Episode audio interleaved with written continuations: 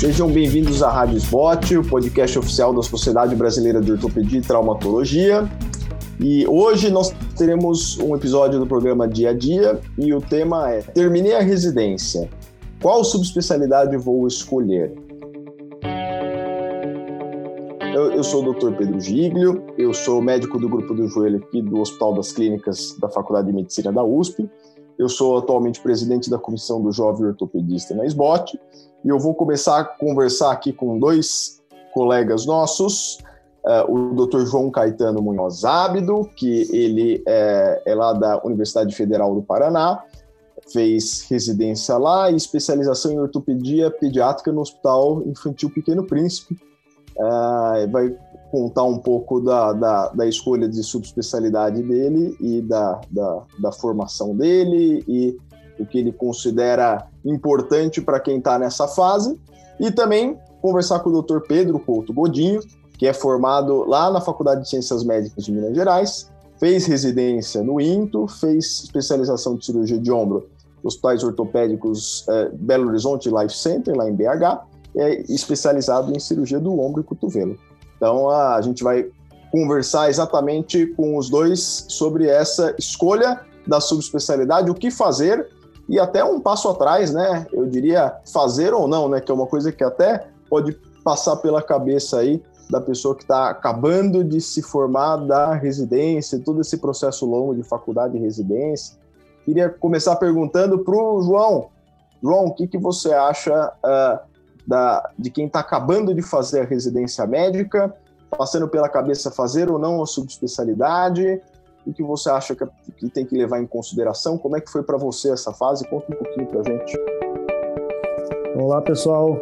É, primeiro, eu gostaria de agradecer aí a, a SBOT pela, pelo convite, a gente poder conversar sobre esse tema importante, e principalmente para os mais novos ortopedistas aí que estão passando por esse momento de, de escolha do, de uma subespecialidade, fazer ou não, é, e se, se for fazer, qual seria essa subespecialidade.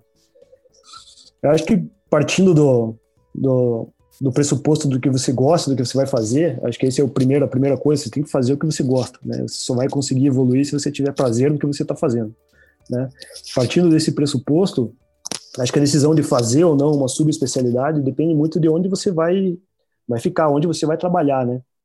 Por exemplo, se você vai ficar num grande centro, você pode ter uma subespecialidade e, e focar em determinado segmento mais específico, que você vai ter como exercer essa, essa subespecialidade.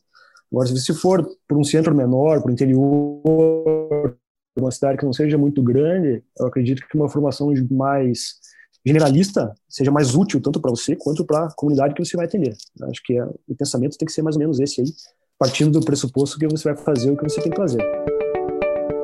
Olá, pessoal.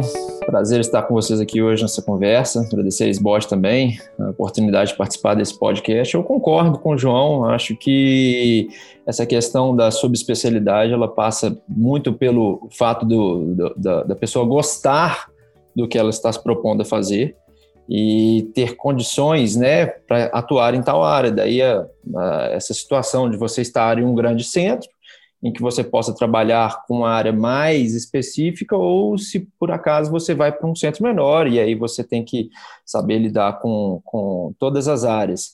Mas uma coisa que eu acho que vale a pena é a gente focar também, é, e isso principalmente para os residentes que nos ouvem hoje, das residências do Brasil inteiro, é que antes de se focar na especialidade, é importante que essa pessoa esteja ah, focada em aprender ortopedia e traumatologia de uma maneira geral. Isso aí é, é básico. É básico porque você tem que estar preparado para poder é, é, resolver qualquer problema da especialidade médica que você está se propondo a fazer residência. E essa questão de se preparar para subespecialidade, ela pode ser tomada durante a residência médica, mas nunca se esquecendo do foco de uma abordagem geral. Você tem que estar preparado para tudo, para poder estar apto a desenvolver essa área, se assim você tiver essa oportunidade. Não sei se acho que os dois concordam comigo, né? É isso, isso aí, Pedro. Eu, além de concordar, eu acho que isso é uma ressalva importante, né? É diferente a gente fazer uma subespecialidade para se aprofundar em um determinado campo de ortopedia, tanto para uma, uma uh, para pessoalmente a gente tem um crescimento profissional naquela área, quanto em termos de mercado, isso é uma coisa que pode ser valorizada no mercado que a gente está. E vocês falaram, realmente talvez seja uma realidade mais de grandes centros trabalhar numa subespecialidade só, mas existe uma tendência geral da gente caminhar para esse caminho ao longo do tempo. Mas o que não pode acontecer é deixar a formação geral deixar de ter importância ou ser colocado em segundo lugar, pensando que ah, não, o importante é o que eu vou fazer de R4. Porque mesmo que no futuro a subespecialidade tenha uma tendência de ser valorizada, se a gente não tiver uma boa formação como ortopedista, é, é, bom, certamente a gente não vai ser o, o, o profissional da qualidade que a gente precisa ser, né? Então eu, eu concordo totalmente. Eu queria perguntar uma coisa para vocês, que é uma coisa que eu ouço dos residentes com alguma frequência. Dois tipos de dúvida que são uma contrária da outra, mas que são mais ou menos frequentes. Aquele sujeito que tem a impressão de que ah, eu, eu gosto de tudo, eu gosto de todas as áreas que eu passo, ah, talvez menos uma ou outra, e ao mesmo tempo aquele outro que fala, nossa, eu não me identifico, não me imagino fazendo nada, eu, eu quero sair desse lugar aqui, sair da minha residência e não, não, não, não me vejo fazendo um, um, um treinamento em nada, acho que uh, essa coisa da subespecialidade não, não, não me atrai. O, o que, que vocês falam para esses dois lados opostos aí da, da dúvida que às vezes surge nessa fase? Uh, Pedro, você sabe, como preceptor e ex-chefe da residência lá do Hospital Belo Horizonte, eu tenho convivido já há alguns anos com os dois perfis. De falar que eu prefiro o primeiro perfil, que é aquele que gosta e é interessado por tudo, e que uhum. é óbvio que uma coisa ou outra ele não, não vai ter mais preferência, mas esse tipo seria aquele que ele é o interessado, e o, com base no interesse, no foco, é daí que a gente vai tirar bons profissionais e vão estar aptos para poder assumir o mercado. Com relação ao segundo tipo, já, já trabalhei com esse tipo de, esse perfil de residente também, muitas vezes eu acho que passa por uma escolha lá atrás da residência. Às vezes, uma pessoa que fez ortopedia achando que seria uma coisa e quando entra realmente é outra. Já tive casos de residentes que largaram a residência no meio e foram fazer outras especialidades médicas.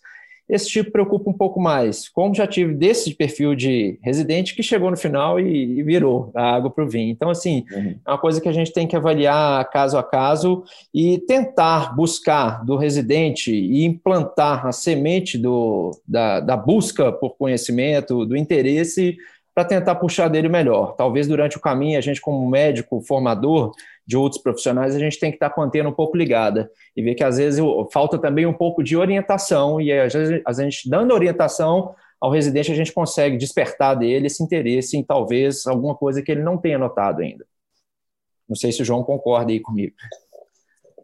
É, eu vou bem nessa linha do, do Godinho também, sabe? Acho que é muito mais fácil é, a gente conversar com, com um residente que está saindo ali, que gosta de tudo, mas não sabe se decidir entre qual das, das subespecialidades que ele, que ele mais gosta, qual que ele vai definir.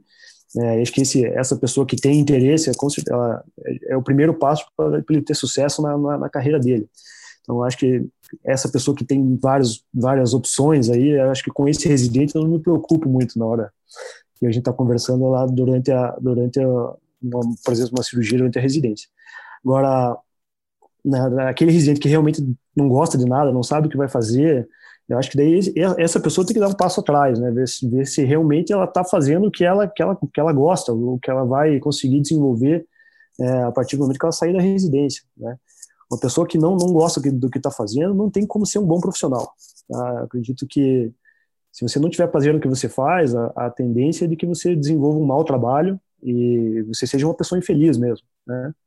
Então, acho que essa pessoa que não tem gosto por nada, está fazendo a residência, acho que esse, essa pessoa tem que parar um pouco, olhar para trás e ver se a decisão errada dela não foi lá antes, né? Acho que o caminho é esse aí. A pessoa que tem que gosta de tudo, assim, esse, esse eu não me preocupo muito. Ele vai definir certo, ele vai ter que levar em conta a questão de mercado que você tinha comentado antes, né? para onde ele vai, se ele vai ficar num, num centro grande, se num, num centro pequeno, se nesse centro grande existe uma, uma, uma demanda para determinado tipo de especialidade, acho que isso vai entrar na, na, na, na decisão da, da pessoa. E só fazendo uma observação, eu tenho notado também um terceiro tipo de perfil, é aquele residente que já entra com a ideia fixa de fazer uma subespecialidade. Uhum. verdade. Esse também me preocupa, porque ele, ele é um perfil de médico sendo formado que ele tende a passar superficialmente pela residência geral e é justo o momento que ele mais precisa estar focado e aprender, porque ele, o tempo é curto, três anos para você aprender uma especialidade médica como ortopedia.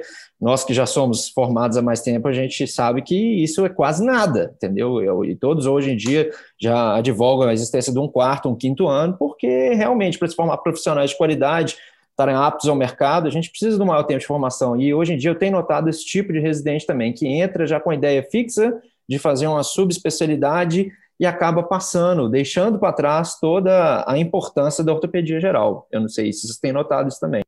É, é o que um, um contraponto que eu queria fazer, com, concordo com tudo que vocês falaram, mas é, é, é algo que normalmente eu tento passar quando algum residente ou, ou alguém vem me falar dessa questão de escolha de especialidade, é que essa escolha ela é super importante, mas às vezes ela, ela impacta menos na nossa vida do que a gente imagina, porque a gente uh, acha que a gente tem os elementos para fazer escolha, que a gente consegue prever direitinho como vai ser nossa vida em cada idade, quando na verdade nessa fase normalmente não, né? A gente não sabe uh, as oportunidades que a gente vai ter, o que vai acontecer, como as especialidades vão caminhar ao longo do tempo.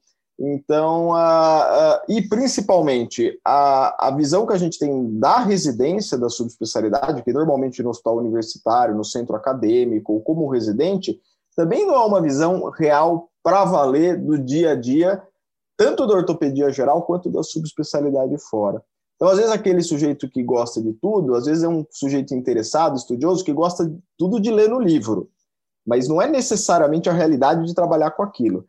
Pelo contrário, pelo outro lado, o cara que não gosta de nada, às vezes aquela vida do serviço acadêmico da residência é uma vida que é necessária, é parte do nosso caminho, mas às vezes é, é, é totalmente fora do perfil dele. Às vezes, conhecendo um pouco melhor como é que é o trabalho de ortopedista em outros serviços fora, em, em várias subespecialidades, mas outros tipos de serviço também, né? Tem serviço público, tem serviço privado, tem serviço de convênio, tem serviço complexo terciário, tem serviço mais simples secundário. Às vezes falta orientação, que nem o, o, o João falou, mas às vezes falta a exposição e saber que existe um mundo fora da residência também, né? E, e ah, lá no, no, no, no HC, onde a gente vê nossos residentes, é um hospital muito terciário, muito especialidade, é muito super especializado e a gente, a gente às vezes a gente percebe a dificuldade dos residentes de terem uma perspectiva real da vida de ortopedista fora, né? Então é, é um, um contraponto que eu, que eu faço quando me perguntam disso, exatamente até para tentar tirar um pouco da ansiedade aí dessa dessa dessa decisão, né? Dessa dessa escolha. E o que você falou do residente que já entra querendo se especializar, isso sim eu vejo como uma coisa para a gente ficar alerta, né? A gente tem outras especialidades, cirurgia geral, por exemplo, é típica, né? Que hoje em dia grande parte das pessoas entram e vem a, a cirurgia geral uma especialidade de acesso, né? E a gente precisa lembrar que ortopedia, ortopedia, não existe ortopedia geral, né? Tem ortopedia e traumatologia, não é uma especialidade de acesso para uma subespecialidade a subespecialidade depois é, é algo complementar à ortopedia, né? Exatamente, é o que você falou, é, às vezes a, a, a, prática é diferente da teoria, né? E às vezes a gente pega, a gente sabe disso também, como coordenadores, experiência de residência, que existem residências e residências no Brasil. A gente sabe que uma boa parte das residências ela tem um maior foco na parte de trauma por causa do perfil. Mas é, quando você pega aquela residência que ela tende a ser mais completa, com abordagem em todas as áreas, às vezes você consegue tirar o interesse do residente naquela área específica que, por exemplo, se ele fizesse uma residência que não te desse todo o leque de opções para poder avaliar, ele passaria despercebido. Aí a tendência seria que se formasse um traumatologista geral e, enfim, isso tende a mudar até com as novas discussões da sociedade, abordagem multidisciplinar e tentar abordar todas as áreas, mas isso que você falou é muito importante mesmo, Pedro. Em relação ao que o Pedro falou ali, é, acho que é bastante importante também a gente ter a noção de que a vida não acaba a hora que acaba o R3. Uhum. Né? Então é, é, é, muito importante a gente saber que durante o nosso desenvolver profissional, oportunidades vão aparecer. Você pode estar seguindo por um caminho, mas chega lá uma oportunidade que você ter que desviar um pouquinho. né? E isso tem, tem que estar na cabeça da pessoa que vai decidir sobre um, por uma subespecialidade. É, é, outra coisa que, que quem está saindo dessa fase tem que levar em consideração é o tipo de, de vida que essa pessoa gosta de, de ter. Né? A ortopedia é uma, uma, uma, especialidade muito ampla. Né? Tem pessoas que vivem fazendo plantão, não, tem, não gostam de fazer consultório. Né? Ou o cara, não, eu gosto de fazer consultório, não, não quero essa vida de ficar fazendo plantão toda semana. Acho que existe essa possibilidade dentro da ortopedia e isso é algo que também entra na, na, na conta ali de quem vai decidir o que, que vai fazer lá na frente. Então, a vida não termina ali na hora que você tem que decidir a tua subespecialidade. Muita coisa vai acontecer aí para frente e por isso é importante de você decidir por algo que você tenha prazer. A partir daí, as outras coisas vão aparecendo durante, o teu, durante a tua vida e você vai seguir o teu caminho. Se eu pudesse dar um conselho para os residentes que nos escutam, eu, embasaria a minha escolha na subespecialidade hoje em dia nessa ordem de fatores, como o Dr. João falou. Primeiro, você tem que gostar, senão o trabalho vai deixar de ser um prazer e vai se tornar uma tormenta na sua vida. Então, você tem que gostar do que você faz. Segundo, você tem que ter uma formação geral adequada. Você tem que estar apto a resolver todos os problemas da área, ou pelo menos conseguir fazer o diagnóstico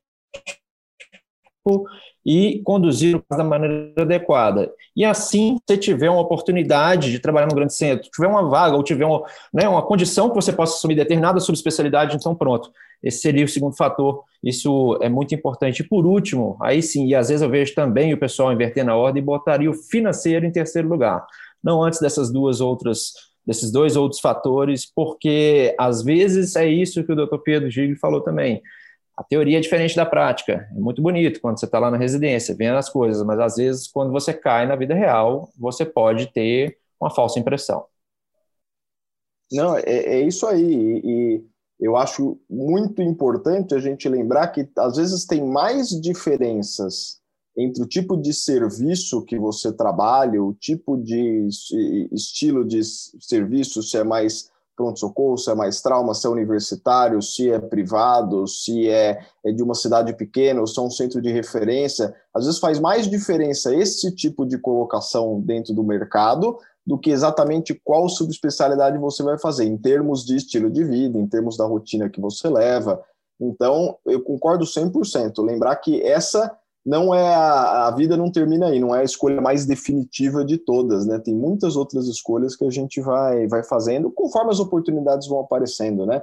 Então, a, a, concordo totalmente. Uma, uma coisa que eu queria perguntar para vocês, a gente tem tido aqui experiências em vários serviços e até agora apoiado pela SBOT, a, a mentoria para os residentes e eventualmente para as pessoas que estão começando na carreira que nada mais é do que uma forma é, de a gente ter um contato mais próximo, mais pessoal com alguém que está um pouco na frente da carreira, que uh, pode ajudar um pouco mostrar exatamente isso que é, é, é difícil para a gente ver no dia a dia do residente, como é que é a, a, a, vida real após a residência, como é que é a nossa trajetória de vida, o que, que é, uh, uh, como é que é trabalhar fora, como é que é seguir uma carreira na ortopedia, fora daquele é, daquele dia a dia mais quadradinho dentro da residência médica. E uh, tanto eu queria perguntar para vocês se vocês já tiveram algum contato com algum programa assim, uh, uh, quanto há também que tem formas, tanto as formas formais quanto as formas informais de fazer isso. Quem que nunca percebeu aquele aquele assistente, aquele staff mais acessível que você consegue é, colar nele, bater um papo sobre a vida ou acompanhar ele no serviço dele, ou isso tanto gera oportunidades profissionais, quanto eu acho que dá uma visão da vida fora da residência que acho que é super importante para a gente escolher os caminhos da, da nossa carreira.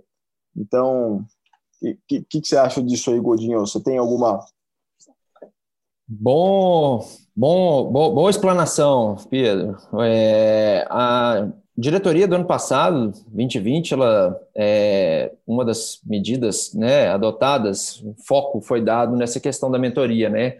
Seria uma espécie de coaching, né? Isso é um termo muito em voga hoje em dia, muito na moda, que é uma abordagem mais ampla ao foco da vida do residente, do que você falou, às vezes um pouco fora daquela vivência de hospital, centro cirúrgico, ambulatório, enfim, aquela rotina mais tradicional mesmo.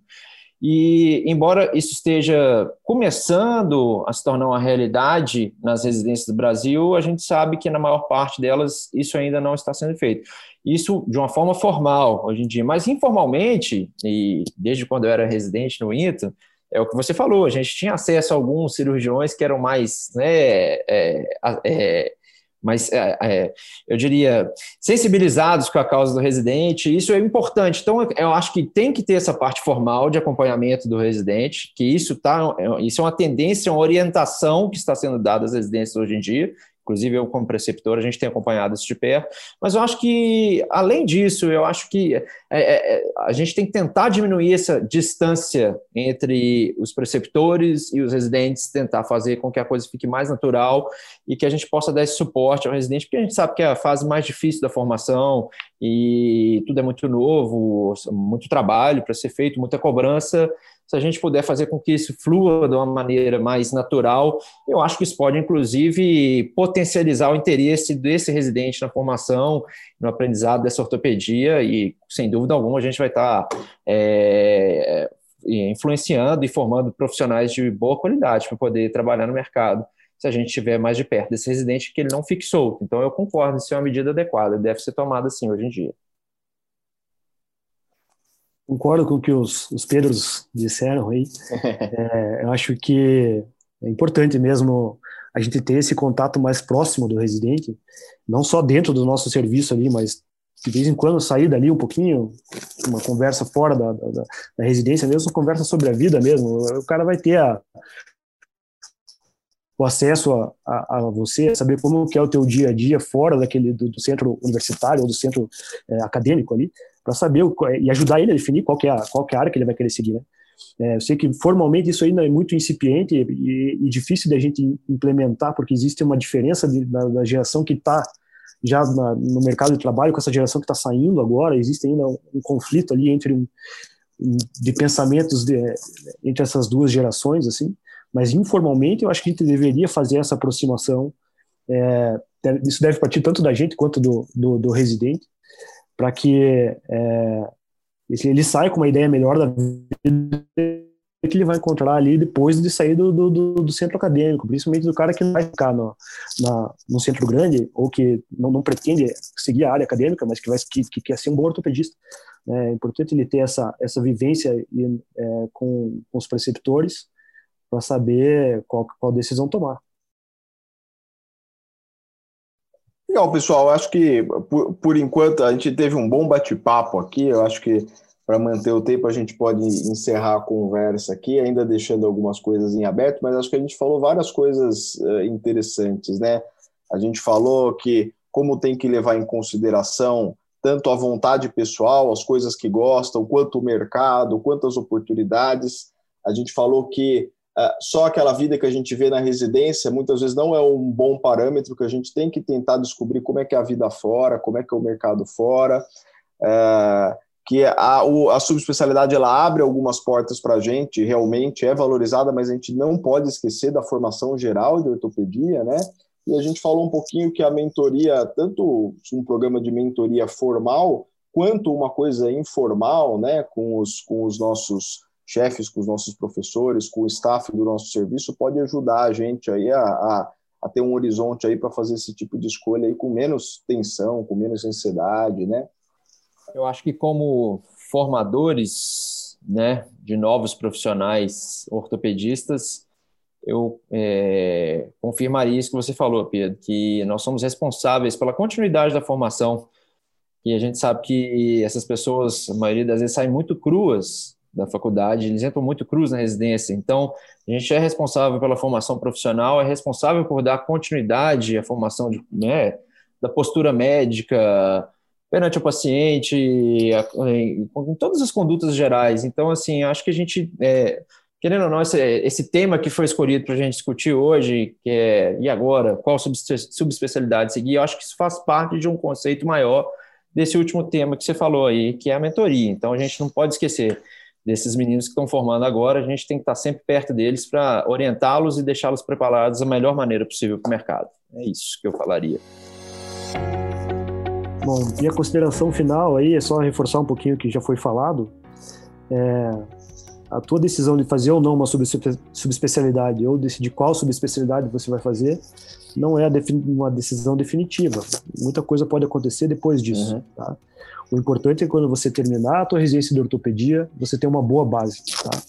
Então, no teu R1, no teu R2, no teu R3, é, estude, é, converse bastante, tenha contato com o teu staff, é, participe de, de, de, todas as cirurgias que você possa, que você pode, que, que você se interesse, para você ter uma boa, boa formação. A partir daí, a decisão fica muito mais fácil, tá? E, e como, como foi falado já, é, você gostando do que você vai fazer e tendo uma boa base, você acha que não vai ter muito erro na, na, na, na tua vida profissional aí. Você vai conseguir ser um bom médico e vai ter sucesso na tua carreira. A decisão de qual subespecialidade você vai fazer não é definitiva, e não é a coisa mais importante é, que vai definir o teu futuro. O importante é você ter uma boa base e desenvolver um bom trabalho. Muito legal. Bom, muito obrigado aí, Pedro Godinho, muito obrigado, João Caetano, aí pela conversa. Eu acho que foi é, bem legal para a gente e acho que vai ser bem legal para quem, quem quiser ouvir. Uh, deixar o, o, canal aberto aí com a SBOT, tanto a, a, a SBOT, o, o programa de mentoria da SBOT, a comissão do jovem ortopedista da SBOT, para aí quem tiver o residente ou quem estiver começando e quiser falar com a gente, conversar com a gente com assuntos assim, a SBOT está aqui para isso também, para ouvir vocês com relação a isso e para ajudar no que for possível, mesmo que for de, eh, de, desde as coisas mais simples até as coisas mais complexas que uh, uh, uh, dos desafios aí do nosso dia a dia. Bom, você acabou de ouvir então mais um episódio da Rádio Sbot, o podcast oficial da Sociedade Brasileira de Ortopedia e Traumatologia. Todas as edições estão disponíveis no site www.sbot.org.br e também nos principais plataformas de streaming e nós nos vemos no próximo episódio. Até lá, obrigado!